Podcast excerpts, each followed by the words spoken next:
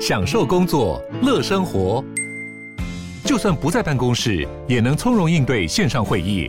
HP Dragonfly 透过专业的 HP Presence 设计，内建降噪及会议快速键，搭配清晰的 Bang & Olufsen 音效，增强音讯及视讯功能。HP Dragonfly 顶级商务笔电，采用 Windows 11专业版，让您在会议中享有最佳的视觉和听觉品质。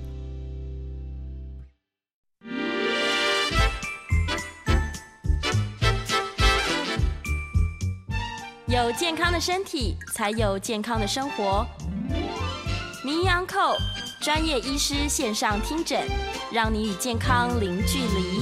各位听众朋友，早安，欢迎来到 FM 九八点一九八新闻台。你现在所收听的节目是星期一到星期五早上十一点播出的名医 Uncle，我是主持人药理诗诗。我们今天的节目正在九八新闻台的 YouTube 频道直播中，欢迎大家可以打开你的 APP。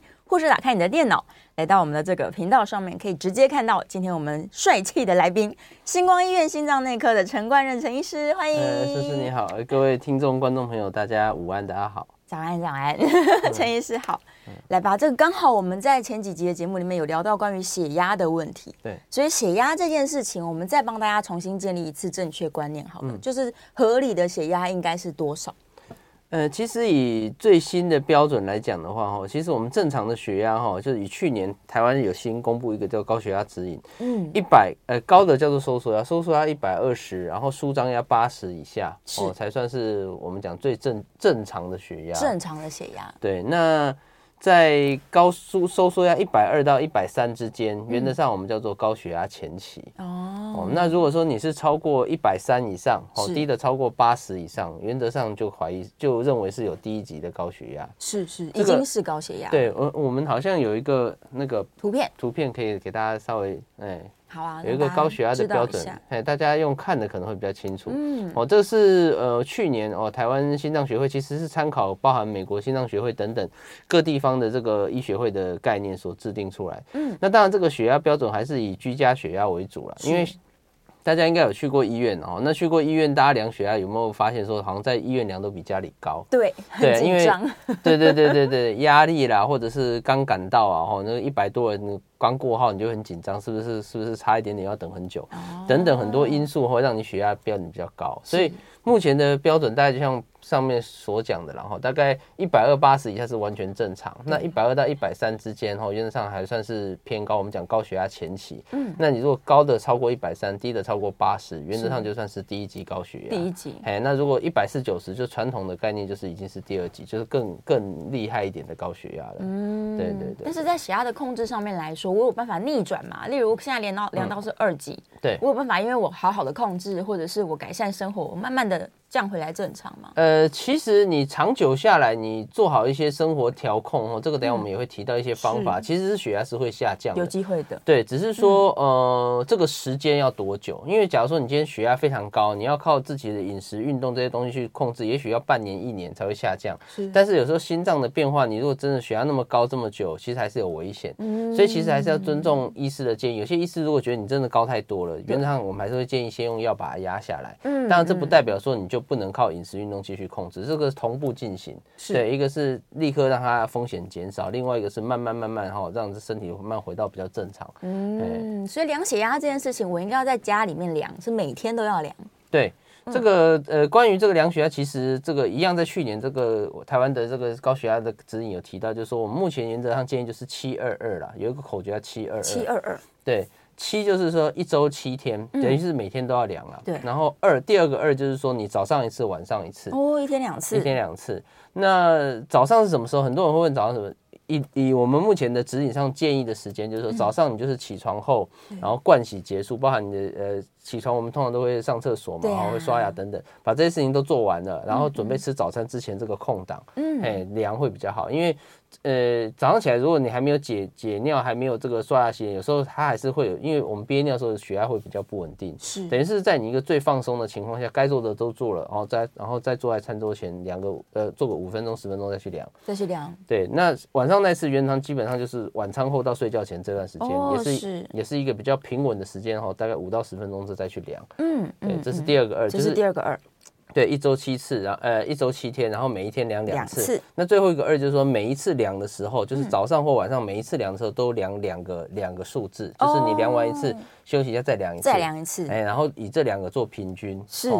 大概就是这个原理，就是七二二哦，所以也不用说，呃，我们门诊上看到很多病人是很极端的，有的是这个可能一个礼拜量个一次两次，哦，这个是很比较常见。但是有另外一个极端，就是一天哈，他可能拿一张纸下来哈，上面写密密麻麻的多次这样，全部都是一天的血压，哦，这样一整天都在量血压，几乎每一个小时在量。我觉得这个也倒也不需要太多了哦，对，就是遵照我想就是七二二的原则，那你长期记录之后再把这个记录本给医师看，好让医师来做一些调控。哦、oh，OK，但但这个是、嗯、通常大家都是确定我有高血压，医生叫我要开始控制了，我才开始量。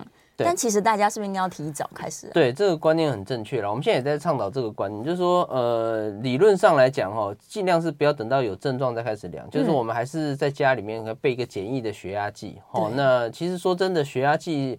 呃，虽然价格有差，但是基本上来讲，它的量测的水准不会差距太大，嗯，哦，所以我觉得至少有一个呃简简易型的都 OK。是，然后呃，我我个人是建议啦，大概过三十或三十五岁以上，就稍微可以量一下。哦，如果说你哎量了几次之后发现其实都很稳定，那也许我我觉得是可以考虑放宽一点，也许一个礼拜、两个礼拜量，这没有关系。嗯嗯嗯。但如果说你量了几次，发现说血压其实已经有点偏高，一百三、一百四，常常在这个范围，我觉得你就是要遵照刚刚的建议，可能就是固定量。是。然后配合一些饮食呃习惯、运动习惯，哎，那如果真的还降不下来，就最后真的还是要找医生，嗯、看有没有需要做药物的调整。你看，大家家里面可能从学生时代就有体重计，但是却没有血压机。对对对对对对。所以以后这个可能要变成居家常备的。对，我现在都会蛮这样建议患者。嗯，全家人都量一下了。对对对，对啊，因为毕竟这个发生的年纪是越来越低，很多人可能公司健检就发现啊，血压高的一一大堆。对，其实这个。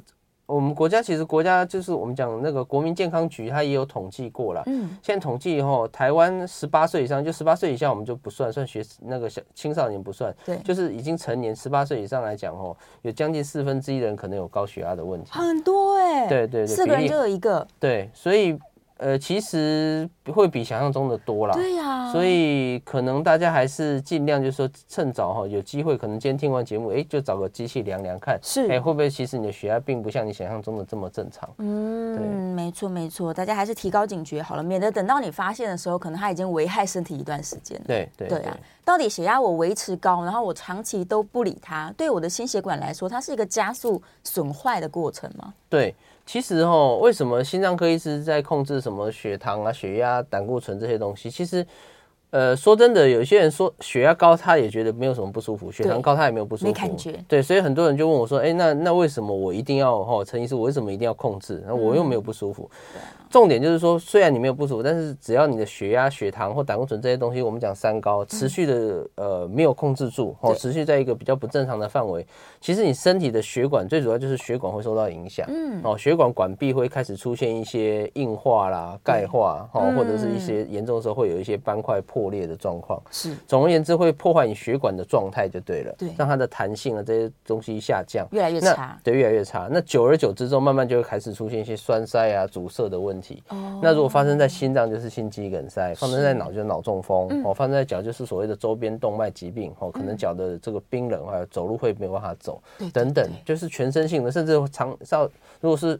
影响到肾脏血管，也会造成肾脏功能的病变。嗯，对，台湾其实很多肾脏功能坏掉的病人，都是来自于血压或者是糖尿病，哦，没有控制好。导致最后可能引引起肾衰竭。原来如此。对对对，所以其实这个三高其实跟所有跟血管性的疾病都会有很大的关系。嗯嗯，对对对。所以的确是要提高警觉，已经发现说，哎，开始偏高了，那就赶快检查一下生活哪里出了问题。对对对，没错。所以等到他很高龄了，才开始想要处理这件事情。大家都说什么高血压治不好啦，只会越来越差啦，是因为他太晚发现了吗？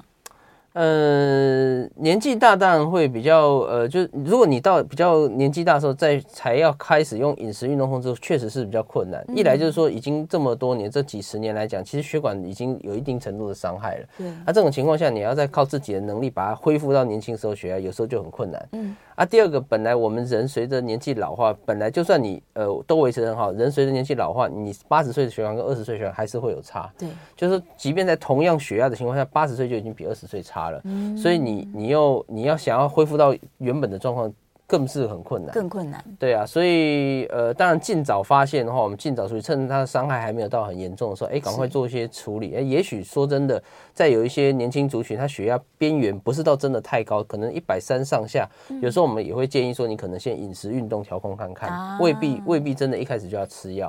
好，哦，那如果是真的年纪大，比较。呃，晚期才发现，那血压已经比较高了。这种时候，我们可能还是会建议，还是要用药物控制，还是控制。对对对，因为可能光靠你自己的努力，也许没办法完全达标。嗯、哦，这时候就还是需要一些辅助的这个治疗。是是，太高的血压反映出来的就是你的心血管品质没有那么好了。对，所以就算没有感觉，我们还是需要治疗它。对，没有错，没有错。嗯嗯嗯嗯。但像刚刚这个医生讲了，年纪大，他的血压自然而然就会再高一点点。对，但他们的标准还是都一样嘛，就是一百二八十。对，这个其实也是一个很好的问题，因为哈，呃，其实有在注意一些新闻、健康新闻的民众哈，或者是那个长辈，应该有他会有个迷失，说，哎，好像之前有一有一度听说过，好像老人家血压稍微放宽一点是可以的。嗯、对，这件事其实在十年前是没有错，就是十年前确实有有有一些研究认为说，哎，老人家好像不用那么严格。对，哦，那那个时候甚至还有。呃，不同不同地方有不同的准则，然后美国的、欧洲的都不一样。但是大致上，那个十年前那个氛围确实就是大概八十岁以上，哎，有时候一百四、一百五、一百五以内哈，一百四十几都可以接受。那为什么这个观念在这十年有改变哈？那先跟大家讲结论是有改变哦，这个是错的。我刚讲这个是错的哈。啊，不不要说这今天节目听到这边就结束关掉，哎，所以说啊，陈医师说血压老老一点血压 OK，对，这是错的。因为从十年前之后，大概八年前开始有一个很严很重很重要的研究哦，这个在在心脏科几乎。就所有心脏科医生都很清楚，这非常重要的研究，这叫 Spring Trial，一个一个国外的研究，他收录了大概两万人哦，他把分成一万跟一万这样比较。对，那其中一万人呢，因为那个时候的认为血压哎其实不用太低嘛，嗯，所以有一万人就是以那时候的标准，把那那一万人控制血压在在一百三十几左右。对，那另外一组人就控制在一百二，哦，两组大概差了十左右，十到十五。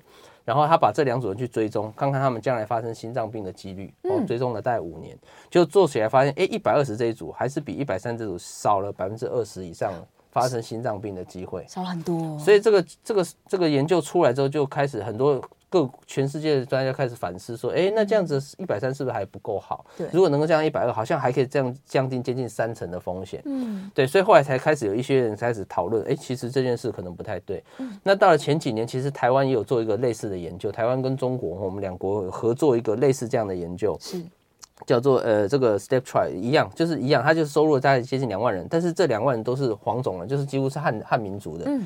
那一样做一组一百三十几，一保一组一百二十几，就做出来结果几乎完全一样，是一样。也就是说，其实没有人种的差异，一样是对我们来讲，我们还是一样在一百二十几，比起一百三十几是可以下降二十几 percent 的风险。所以这两个重要的研究出来之后，哎，慢慢就大家改变了原本的想法，就是说我们不再觉得说老人家好像放宽一点也也可以，其实对老人家来讲还是严格一点，其实对他将来来讲。比较不会发生一些心血管事件，哦，所以所以其实这才是目前的观念。所以现在其实所谓的血压标准没有所谓的年纪的区分，嗯，哦，以前很多什么年纪啊，或者是什么什么病啊，哈，有的一百三，有的一百二，很乱。现在其实统一来讲，不管你的性别、年纪、年龄，哈，居家血压尽量都是控制在一百三以下。是，我们刚讲正常血压是一百二，对不对？但是其实不是。也没有严格说每个人都要控制在一百二以下，我们其实可以控制的标准是一百三以下就可以接受。哎、欸，那除非他有特别，但是说除非你已经有一些很严重的心脏病，比如说你放过支架、嗯、对，中风过好几次等等，这种他会建议你说，如果可以的话，降到一百二是更安全，再严格一点。对对对对对对，嗯哦、大概是控制好。但这个过犹不及，假如它太低了呢？对，嗯，可能因为透过控制把它控制的非常的低，可能都在一百一好了。对，这样会不会又太太低了一些？呃，这个其实就分很多层面来讲哈，到底多低算太低，这是一个很很大的问题。所以其实，在高血压指引里面没有特别提到说多低是太低，但是每个人的。每个人的呃这个耐受性不同，是像有些病人他可能一百一他就觉得会有点头晕，走路不太稳，不太舒服。哎，这这可能就对他来讲有点太低。那有些人可能到八九十都还不会有这种感觉。哦，就你大这个年轻的，像这二三十岁的年轻女生，你们有空给自己量血压，很多其实才九十几或一百零几而已，一百出头。但是他们不见得会有什么晕眩的问题。所以低血压到底多少叫低血压？其实第一个条件就是说你自己能够耐受到什么程度。是对。那第二个就是说，真正到多低，现在算是是真的太低了。一般定义还是高血压低于九十，那就是真的太低，就是高的高的只有八十几，那就是不管任何人来讲都是太低。哦哦，所以对我来讲的话，其实这个有点变成是因人而异啦，所以很难有一个明确的数字，所以我会。门诊原则上，我们还是问病人症状，譬如说降到一百一十几，我就问他你有没有不舒服。如果他真的开始有一些症状，可能我们会把药物做一些调降，嗯，哦，就尽量他不要有一些症状发生。是，但如果病人他觉得没有任何不舒服，其实就目前的概念来讲，如果他没有不舒服，一百一其实是一个不错的血压，嗯，我大概就会维持现在的治疗，继续让他控制，是是是，就是他控制在这个范围。对，所以假如真的有人他天生就是一直都低血压，然后他认为说有点不舒服的时候，我们还要让他调升回来一点吗？这个这个确实，我们有碰到这样的患者，就是他血压本来就很低，那常常会晕眩，甚至有些人哈，可能听众有很多的这种经验，就是坐着突然站起来就会头很昏，对，这是有点姿势性低血压。嗯，那这种情况下，原则上呃没有非常呃好的药物哦，就是药物一般来讲都是降血压。那目前市面上当然有少数几个是可以呃理论上是可以调升一点血压，但是基基本上效果都不是那么显著。哦，所以呃遇到这种就真的有姿势性低血压那。血压又过低的患者，我们通常会建议，就是第一个说，你可以多补充一些运动饮料哦，它里面有些电解质嘛，哦、那另外就是说，你可能饮食方面可以稍微这个呃盐分可以稍微增加一点，吃咸一点点。对对对，血压大概跟盐分还是有点关系啊、嗯哦，所以高血压患者我们希望低盐少钠哈、哦嗯。那反过来说，如果是长期低血压会有头晕现象的话，其实你在饮食中多增加一点点盐分的摄取，哎、嗯，其实对你血压应该会有点提升的作用。是是，没有不舒服的话就追踪就好了，但真的不舒服的话，你就试试看生活作息调整。对对对对，对啊。好，刚刚一直提到说，其实高血压是没有感觉的，嗯，所以他要等到有感觉的时候，往往都是已经发生事件了。嗯，对，他高血压这件事情，他几乎是不会有任何征兆，对不对？除非你去量。呃，其实也不一定，这是一部分人是这样了，嗯。那有一部分人是一高血压他自己有感觉啊。那其实这个就有点像。举个例子，有点像是温水煮青蛙啦。是，有些人为什么有些人吼，像我们的有些病人，他血压高到两百，他自己没有感觉。两百耶？对，为什么？因为这种人，他就是他可能这十几二十年来，他血压慢慢在提升。对，他从原本的一百二、一百三、一百四、一百五，用经过十年时间慢慢提升，像温水煮青蛙，你每天给他调降个半度，他其实不会有感觉。嗯、所以他其实到两百多，他自己没有特别明显的症状。哦，这种是有可能，是，但是另外一种就是他可能平常正常，比如说一百一、一百二，他因为一些因素，可能哎，比如说年纪大或者天气冷等等，嗯、突然血压增到一百三，只只有高一点点。对，有些人就会很明显有症状。哦，就同样道理，你如果煮青蛙，但是你马上一下调高十度，它一定跳出来。对，所以所以有没有症状，其实跟你自己的耐受有关。是哦，所以这个呃，不完全说。这个要怎么讲？就是不一定高的就一定症状比较明显，或者是低的一定没有症状。是，原则上看它的变动了，应该说看它的变动的幅度。哦，对。但是总而言之，不管有没有症状，你就是还是你如果有量到偏高，就最好还是要做。我还是会建议，就先找医生做咨询。那如果说能够不用吃药，当然是一个方法。那如果医生觉得你的状况已经需要用药了，嗯，可能还是要规则服药比较好。哦，对。提到吃药这件事情，就是大家在讲的，我是不是一吃就完了？我就要一辈子吃下去？但如果照刚刚陈医师讲的，你理论上是说，我现在如果还年轻，我的状况又没有很严重，我就是一边吃药一边调整生活，有机会是停药的。呃，有可能，有机会。对，其实能不能停药这个事也是很多患者会问的了。对，就是大家大家在刚开始要服药的时候，最常问的问题就是说，这个是不是要吃一辈子？抗拒点。嗯，其实这个问题的答案理论上来讲是不是啦？就是说不一定要吃一辈子，嗯，但是说实话，临床上真的呃很难很难完全停掉。是哦，那为什么呢？因为就像我刚刚讲的，第一个就是说你会用到血压药，就代表你的血压医生评估它已经超出标准有一段路了。嗯，哦，如果边缘医生通常不见得会给药，你一会用到吃药，一定是你超出比较多，可能一百四或一百五以上了。所以第一个就已经偏高了。嗯，那你单纯要靠饮食运动降到标准，本来就有难度。对。第二个，随着我刚刚讲年纪增加，本来我们的血压就是在增加，嗯，你现在反而是希望它往下走，等于是完全是相反的路线。对。所以你要付出的努力代价要更高，而且不见得能达得到。是。第三个原因就是说，有些血压药其实医生开给大家哈。不单单是为了降血压哦，这个也是大家很容易会这个就是不不明白的地方。对，有些药其实很多血压它都有额外的效果，像有的血压药它可以额外降心跳。哦、对一些比较焦虑紧张的人来讲，吃这个药它其实降血压之外，它还可以让你比较放松。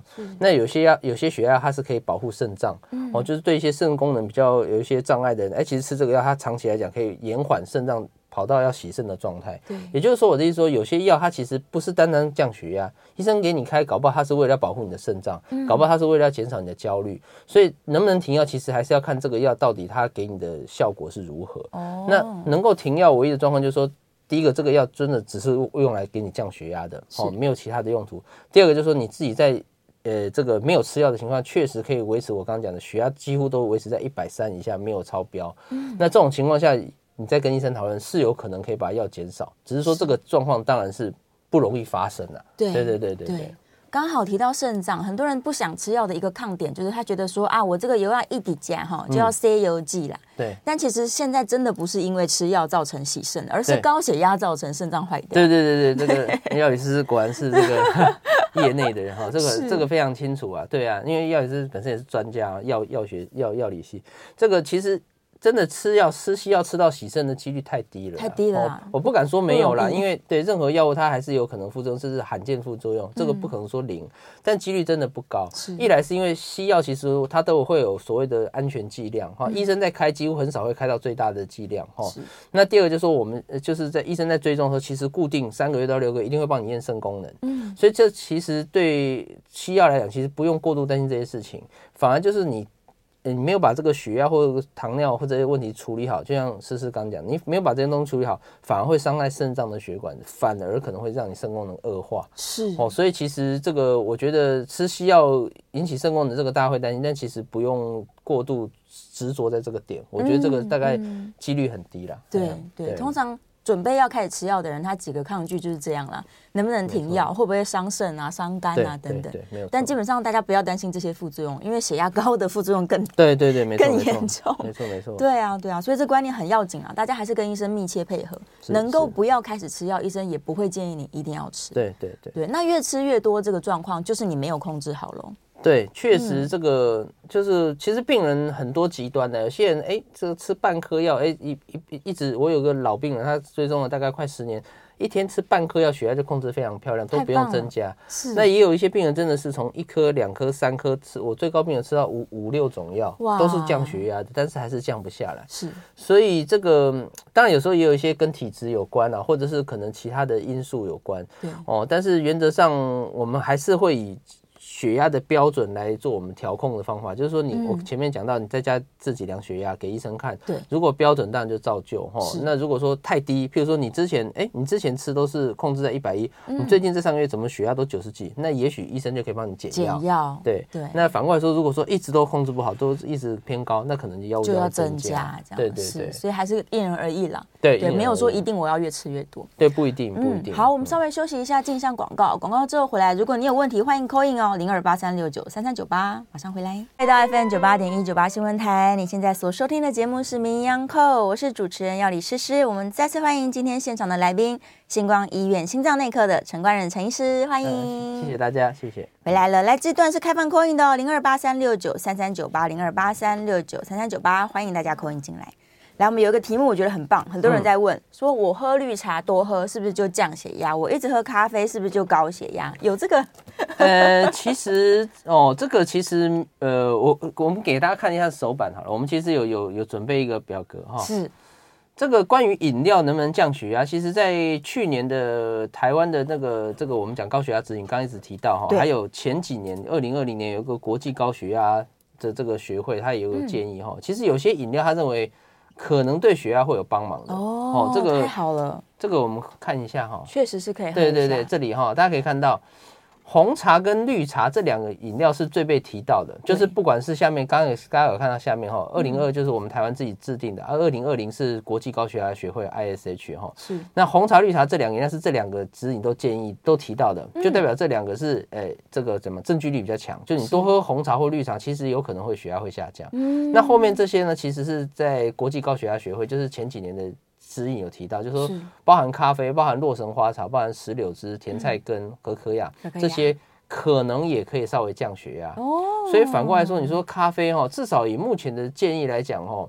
可能可以降血压，但是证据力没有那么强。嗯，哦，所以如果是问我高飞会不会升血压，我觉得应该不太会。但会不会降，我也不敢说 有 有没有帮忙。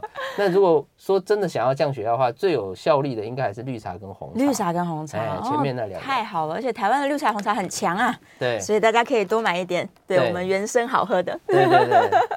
好，来电话线上有听众朋友 call in 进来，黄先生请说。呃，医生你好啊。哎，你好。我今年七十六岁啊，是。那因为我有时候量血压呢，有时候会一百一多一百，很少量到一百三了。嗯。可是我的低血压呢，常常会量到五十几、六十几。嗯。然后心跳有时候是七十四，有时候会八十。嗯。那这个。血压量到底是第一次比较准，还是第二次比较准？哦，那另外一点就是我太太她是有高血压，嗯，那她有高血她，现在在吃血压药。那早上量的时候就比较正常，一百三以下，嗯，那晚上量的时候就常常会超过一百三。那医生是叫她血压药是早上吃，那她常常就是就是现在习惯性之后都是晚上吃。比较好睡，那到底这个血压到底是按照医生讲说晚上吃你就要晚上吃，还是你可以改变早上吃哦？那我的血糖是这个呃两百，上次是两百二，那现在已经降到到一百九。那我这样，那我现在还一直在吃这个胆固醇哦，嗯，降胆固醇的药。那这个现在还要不要？那医生说我还是要继续吃。他说继续吃，就算你的那个血糖降，继续吃就像保养一样。对。那这个能不能停？我要请教一下，谢谢。嗯，是是是。呃，黄先生，呃，我们今天第一个问题哦，第一个问题就是说这个低压哈，老人家低压好像会比较低哈。对。那。哎，先讲他的心跳七十几、八几，其实理论上还是正常的啦。嗯、我们正常心跳大概六十到一百之间，静态的情况下是哦。当然超过九十，我们会认为稍微快一点点哦。嗯、但是至少六十到九十之间都算正常的。正常的。那血压确实哈，呃，低压我们讲舒张压，舒张其实会随着年纪增加而。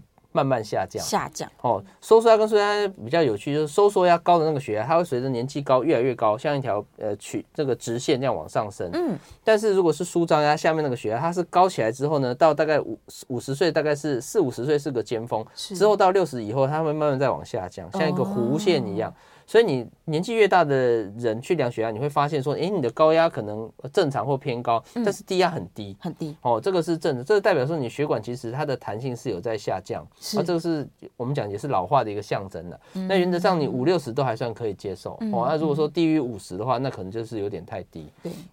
第二个就是吃药的时间哈，嗯，呃，原则上看。其实，呃，要看你的血压，像像这个太太的血压听起来是晚上比较高，那确实我也会建议可能是白天或中午吃药。为什么呢？因为其实我们吃血压药的话，它其实药效最强大概是四到六个小时，就吃药之后我们讲发作作用的时间。所以，呃，一般来讲。如果是白天高的人，我们会请他睡前吃，因为你睡前吃的话，大概过四到六个小时，也差不多是凌晨，刚好可以把白天的血压降下来。那反过来说，如果是你是晚上血压比较高的，确实就会，我还是会建议像原本的医师一样，就是白天哦早上或者中午把血压药吃，那大概四到六个小时之后，接近到晚餐的时间，哎，他的血压就会回到比较标准哦，所以可能还是建议跟医生讲的一样，早上吃。最后一个是血糖胆固醇哈，现在有在下降。第一个血糖后可能还是要看糖化血色素，嗯哦。单纯一次两次的那种控搓的那个血糖值哦，并不一定能够代表说长期的指标哈，所以要看你糖化血色素多少决定药物的使用。那胆固醇的话，确实目前的概念，胆固醇是越低越好，所以。如果说你胆固醇降到一个标准，除非是太低了哦，那如果说没有到太低，是回回在一个合理的范围，其实我也会建议，就是说可能固定吃，因为胆固醇这种东西，目前看起来越低，将来越不会有越不会有心血管疾病。嗯，哦，所以我我我的想法应该是跟原本的医师类似哈，如果没有什么副作用，还是继续使用会好一点。嗯嗯嗯，而且那医生说的也没错，你把它当成保养，就是如果真的用量很少的话。嗯保养身体，对对对对对对。哦，他 刚刚有个小问题说，两次血压量起来，我要看哪一个？我看高的还是看低的？哦、还是除以二就好了？呃，其实一般来讲的话，有很多方法啦。哈，这个是没有特别特就是明文规定，但是有两个方法。我觉得第一个就是你把它平均，平均，那第二个的话，如果说真的是要选一次，我可能会比较倾向选后面那一次哦，因为你。第一次量，可能你刚坐下来还没有这个充分的休息、坐坐息等等，对哦，可能还是会有点偏高。所以如果是真的要选一次，嗯、可能你后面那次会比较准一点。是是是。好，电话线上还有一位林先生，林先生请说。哎，思思好，陈医师两位好。嗯、那个我想请教一下哈，嗯，陈医师之前有谈过这个心脏衰竭的问题啦哈，而且说这个心脏衰竭也一直慢慢的在年轻化当中了哈。那我想请教的问题就是说。他已经有一点衰竭的倾向，但是如果假设这个人他有在规律的定期服药，那他如果再出去运动，因为他的摄血量已经不足了，那会不会导致让这个我们这个朋友他会有生命的危险？哈，这第一个问题。第二个问题是说，这个我们都知道说高血压，它其实也会提高一些像那个腹主动脉啊，或者胸部的主动脉这边会有主动脉瘤的这个机。会了哈，嗯，那如果说你已经有高血压，然后你又合并被医生检查的时候说你有这个主动脉瘤，那你日后会主动脉剥离的机会会不会比单纯人家只有高血压的人的机会来得高？还有现在如果要处理这个主动脉瘤的话呢，诶，是可以用内科的方式解决吗？还是要用传统的外科手术解决？以上请教陈医师，我在现场收听，谢谢，谢谢燕良。那第一个这个心衰竭哈，心衰竭应该简单讲，第一个第一个我简化就是心衰竭到底运动要怎么去运动啊？就是说，呃。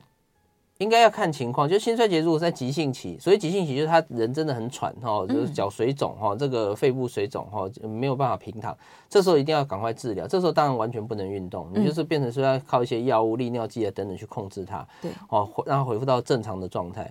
那如果他一旦回到正常的状态，譬如说他现在哎喘的情况改善，也没有水肿的话，这种情况下其实就算他有心衰竭，还是建议要运动，嗯，只是运动的强度要因人而异，就是说你你不用勉强像一般运动员，好像就是说有时候。呃，到自己的顶点之后还在冲上去，就是突破极限。对。但是我觉得是不需要，就是说你运动到时候你已经会会有点喘，会有点出汗，这样就足够了，哦，就可以休息了。所以结论就是说，我觉得急性期不能运动，但是慢性控制。就如果说是心衰竭在慢性稳定的时期的时候，还是要固定去运动，它可以延缓心脏衰竭恶化的速度。嗯，哦，啊，只是这个程度不要太强哦，自己适适度就好。是。那至于主动脉瘤哈，合并高血压的话，当然的破裂几率或者是主动脉剥离的几率会比会更高，这是没有错的。是。哦，所以所以在这种情况下，血压就要控制得更严格。嗯，所以我们有碰到有一些主动脉瘤患者，他血压会控制得更低，甚至一百三我们都太觉得太高。是，我们会严格控制在一百一左右，哦，避免它真的产生严重的副作用。是，那至于怎么解决，其实还是要看它的。瘤长在哪里？位置哦，那大部分呢，哦，应该目前的技手的技术来讲，大部分都有机会用内科的方法，就是可能类似心导管的方法去做一个类似支架哦，大血管支架把它处理好。但是这不是百分之百，有些情况真的太特殊，可能还是必须要用开刀的方法。是，所以这个还是要看它的长的位置跟它的状况，这个还是要问专业医师去看才知道。是是是，个案都不一样。好，接下来电话线上另外一位林先生，请说。哎，医师。主持人，主任您好，你好，我这年纪在四十五岁，然后血压就是最近量不太稳定，有时候高血压一百二或一百三这样子。OK，那但我的问题是说，我的低血压跟高血压的那个差值好像比较少，有时候可能是比如说一百啊、一百二啊，然后九几啊、嗯，一百一十几啊，就是它那个差值太少的话，对，代表什么意义？那该注意什么这样子？是，谢谢。嗯，对，这其实是刚刚也有特别提到，其实这个就是。我们人的舒张压就下面那个血压，它是到大概四五十岁，我们刚提到四五十岁，它在是个顶点。对，所以呃，这个就很典型。刚刚跟刚刚七十几岁先生哈，你看哦，四五十岁人量起来就会这样子，高的大概一百二、一百三，但是低的你可能就会九十啊，或者八十几，或者是一百出头，就很高，就会比较近。那这个代表什么意思？就代表说，其实你的你的。还是有高血压的问题啦，因为你低压是偏高，那其实没有特别代表什么意思，就是你的血管的弹性是属于比较 OK 的状况。哦，哦，那等到你血管弹性，就是说年纪大之后，血管弹性开始开始变得比较差的时候，对，你的低压就会开始往下走。嗯，哦，所以可能再过十年，你就会发现你的低压可能就没有那么高了。再过二十年，可能就会像刚刚那个先生一样，他可能就是高的一百一、一百二，但低的会到五十几。哦，哦，所以有一点像是生理的变化啦。嗯，但是不管怎么讲，呃，这个低压还是确实是还是高。那虽然高压是没有明显的超标，但低压还是高，所以我觉得，呃，四十几岁的人，我可能会建议你还是要先开始从一些饮食运动开始着手，嗯，包含减盐哈，盐。分不要吃太多，然后开始运动，戒烟戒酒等等，哦，正常作息，那一段时间记录自己的血压。啊，如果说真的，譬如说三个月、六个月发现那个血压没有明显的改善，还是偏高，还是要找医生看看要不要做一点轻微的药物控制。嗯，是，所以它这个一百二到一百三之间，就是我们刚刚说的前期啦。有这个风险的族群，对对，它主要是它低的有点高比较多，他他说主要到一百嘛，所以比起标准八十来讲是高蛮多，还是略高，这个还是要注意一下。嗯嗯嗯，提高警觉的时间到了，对啊，搞不好也可以先去跟医生咨询啦，不一定就会立刻被嘱咐要吃药。对对 对，大家不要害怕看医生，对，这时候反而是赶快去看医生是最好的。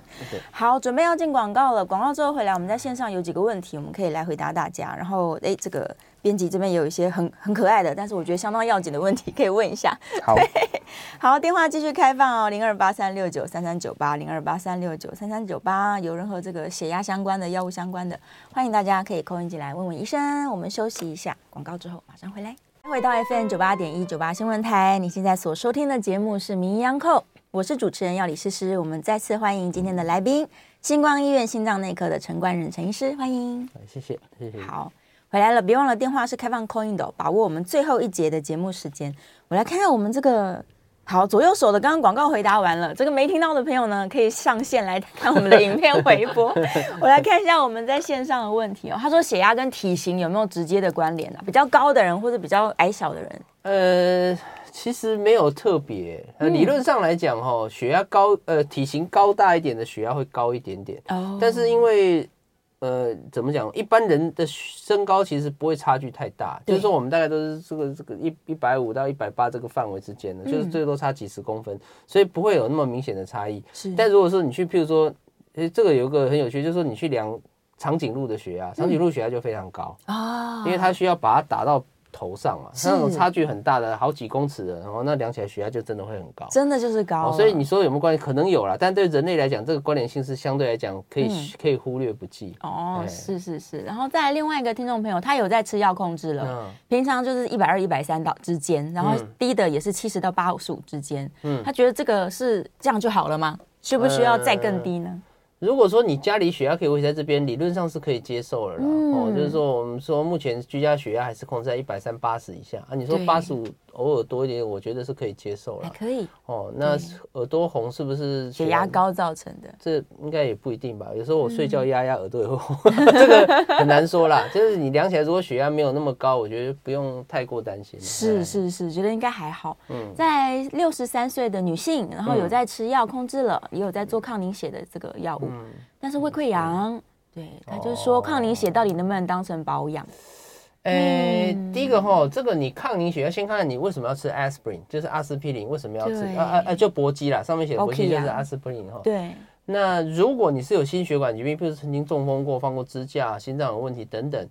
可能还是会要吃，那确实它可能会增加胃溃疡的问题。那可能就是要么就是有有一种可能就是说你可以改药，对，有一种叫做保酸通哦，这种类似的药，它其实比较不会伤胃。是，这个可以跟医生讨论。嗯，那另外一种可能就是说，如果他吃阿司匹林或搏击这个药，他并没有特别的心血管疾病，如果他真的看起来没有明显心血管疾病的话，是。目前的建议是不一定需要吃阿司匹林，嗯，哦，所以国外就早期的观念说，哎，年纪大，反正不管怎么样就吃个阿司匹林保养。目前这个观念已经慢慢被修正了。哦，如果只认为说你有心血管疾病要吃，你没有心血管疾病的正健康的老人家，你要固定吃这个来保养，其实不是非常建议。是，哦，所以你看你的状况，可能跟医生讨论一下，讨论看看。嗯，是是是。好，接下来呢，我们这个问题我觉得很重要，就是哪一些行为哦，可能是禁忌的饮食习惯，或者是不好的生活习惯。就是由陈医师的观点来看，哪一些状况你觉得是最好都把它戒掉的？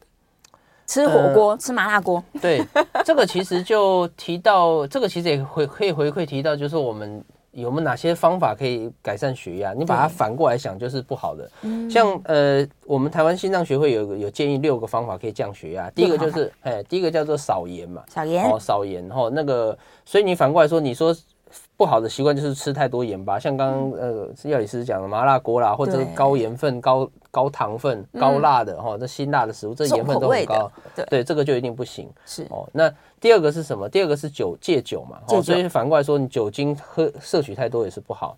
哦，第三个是抽烟，所以要戒烟。戒烟。哦，然后第四个就是说体重哦要减重哦，所以体重过重其实是不好。目前认为体重哦每减一公斤可以下降血压平均大概零点五啦。就是说，就是说，假设你是体重真的过重很多，你减个二十公斤，血压大概可以下降十，很有效率。哎，所以所以减重是一个方法。是，在最后一个就是饮食，哦，饮食方面就多蔬果，哦，所以。多蔬果，然后多呃坚果类，适度适度坚果类，坚果，然后一些呃好的油脂，哦，大概是这样子。是，所以大概就这几个方法。那这几个方法反过来说，像我们刚讲的多盐啦，或者是抽烟喝酒啦，喝酒啊，这个这个压力过大，睡眠睡眠缺缺乏睡眠，哦，压力过大，这些都是比较不建议的方法。是是是，哦，对，真的压力大，很多人都说我血压高起来了，我气到血压高了。对，是真的，这是真的，真真的有哦，所以还是要 控制自己的压力、情绪这些。是。是是，对对对，保持开心，然后尽量要舒压，找到方法舒压。对，好，来电话线上林先生空音进来，林先生请说。哎，不好意思哦，哦，陈医师，我再请教一个问题啊。嗯，那个之前因为最近都天气很寒冷嘛，然后很多医师在呼吁，最近其实中风压起来的人也是变多了嘛，哈。对。那以前那个医师们都会说，最简单的居家口诀就是举手微笑说你好嘛，就是看他的对称性有没有。嗯。受到影响呢，判断说是不是有中风了，要赶快送医院嘛。好，然后我想请教医生是说，我那为什么中风都是说可能都是某一边？他会不会是如果有没有机会，就您临床的观察，就是他真的塞得很严重，他是两边都会有问题，会不会有这样的状况发生？以上请教我在家收听，谢谢。嗯，这个哈说真的几率很低啦，但是也不是说完全没有，但是。几率怎么讲？很很不容易啦。是，这就有点像说，那个我们买乐透的话，你最多就是中中个大乐透。那你说有没有人同一次一次中大乐透，一次中乐透那个五五五星彩，就同时两个都中？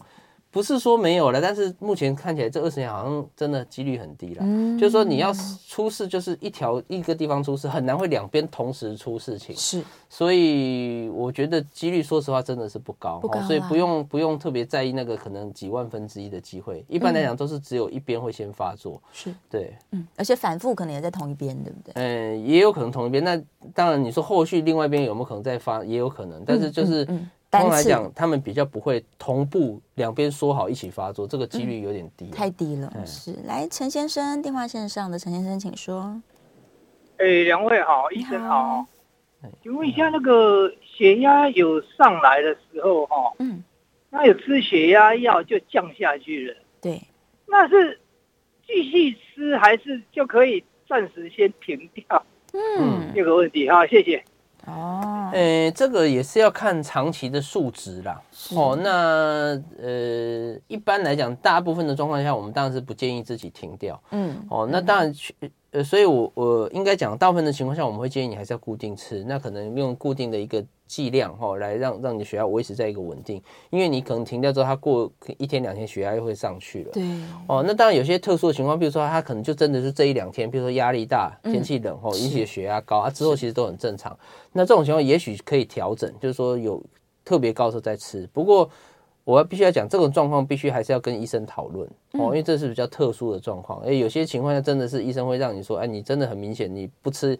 呃，高起来吃就好啊，不吃的时候其实血压都很低。这种情况下，医生可能建议你说有高再吃，嗯、但是还是要争取医生的这个判断，确定是 OK 再这样执行会比较好。嗯嗯嗯，不能说我自己这个明明是固定吃的，对对对对，然后把它变成有高再吃。哎，不不要自己调整，好，跟医生讨论会比较好。嗯，其实顺从性很重要诶，比较担心是病人在家自己就是乱乱吃，然后回来的时候呢，报告很差，这样对对对，对，没错，那就会造成医生误判，这不太好。好，最后剩下两分钟时间，我们看一下线上哦。哦，在讲在问高血脂的问题，他说这个低密度脂蛋白是不是要越低越好？对，目前来讲，就是我刚刚提到胆固醇，其实讲的就是低密度脂蛋白，哈、嗯，就是俗语说的 LDL 坏胆固醇，我都懂指同一样东西。对那这个东西大家如果看健检，他们通常标准都会写一百三，哦，所以有些人哎一百一、一百二就哎就觉得好像正常，嗯、但是目前的概念是认为哦。这个东西的标准并不能抓一百三，应该。依你的状况来决定你的标准，什么意思呢？今天假如是一个年轻人哈，没有什么疾病，像药理师是这么健康的哈，一百六以内我们都觉得可以接受。好，这是今年这个去年台湾的一个血脂的概念哈，一百六可以。但是如果反过来说，今天是一个七十岁的老人家，心脏病发生过，脑中风发生过，心脏放了很多支架，对，你不要说一百七十，有时候我们都觉得太高。好，在这种高风险族群，我们认为那个坏胆固醇要降到五十五，五十五。哦，所以其实。从五十五到一百六，要根据你的状况哦。有些人的标准是一百三，有些人是一百六，有些人是一百，有些人七十，有些是五十五。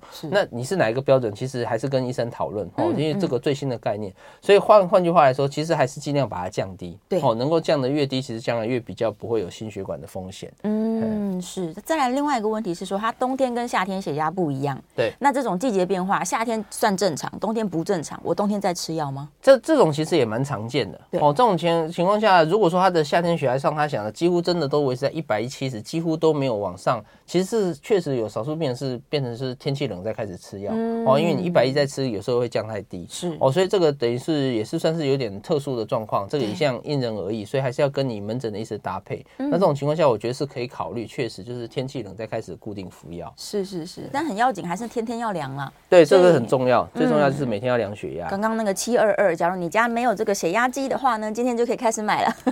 对，没错，好像有在做代言。还是置入没有没有讲哪一排的，大家随便去买啦。